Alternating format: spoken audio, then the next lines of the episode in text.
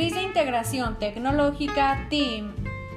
Se caracteriza porque en su aplicación se ocupan computadoras personales, computadoras portátiles, teléfonos inteligentes, tabletas, pizarrones interactivos, grabadoras de voz, herramientas en línea como Webcast, Letterpop, así como videos y audios.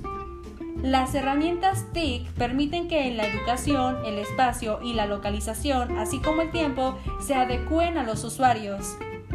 En el modelo TEAM, la interacción entre el docente y el estudiante son solo mediadas y no sustituidas por las TIC, dando un ambiente enriquecido en actividad, investigación, propuestas, participación, intercambio de formas de estudio entre pares, sin importar si comparten espacios físicos o virtuales.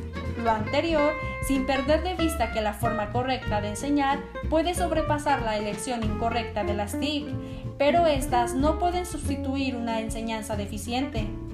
Por otro lado, Welsh, Harmes y Winkelmann describen los niveles de la TIM a través de las características de enseñanza como una base para el desarrollo educativo, los enlaces a los videos de la TIM en cada aula, es decir, cada video se acompaña también por un plan de clase.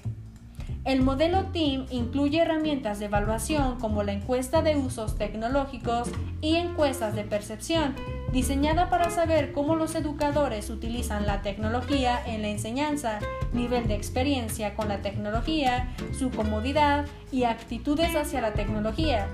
Además, el modelo requiere que los docentes tengan un dominio de las TIC para implementarlo. Su rol dejará de ser pasivo, convirtiéndose en un mediador del aprendizaje, en donde la TIM es una ayuda, guía de inclusión y evaluación en la integración de las TIC en el espacio educativo.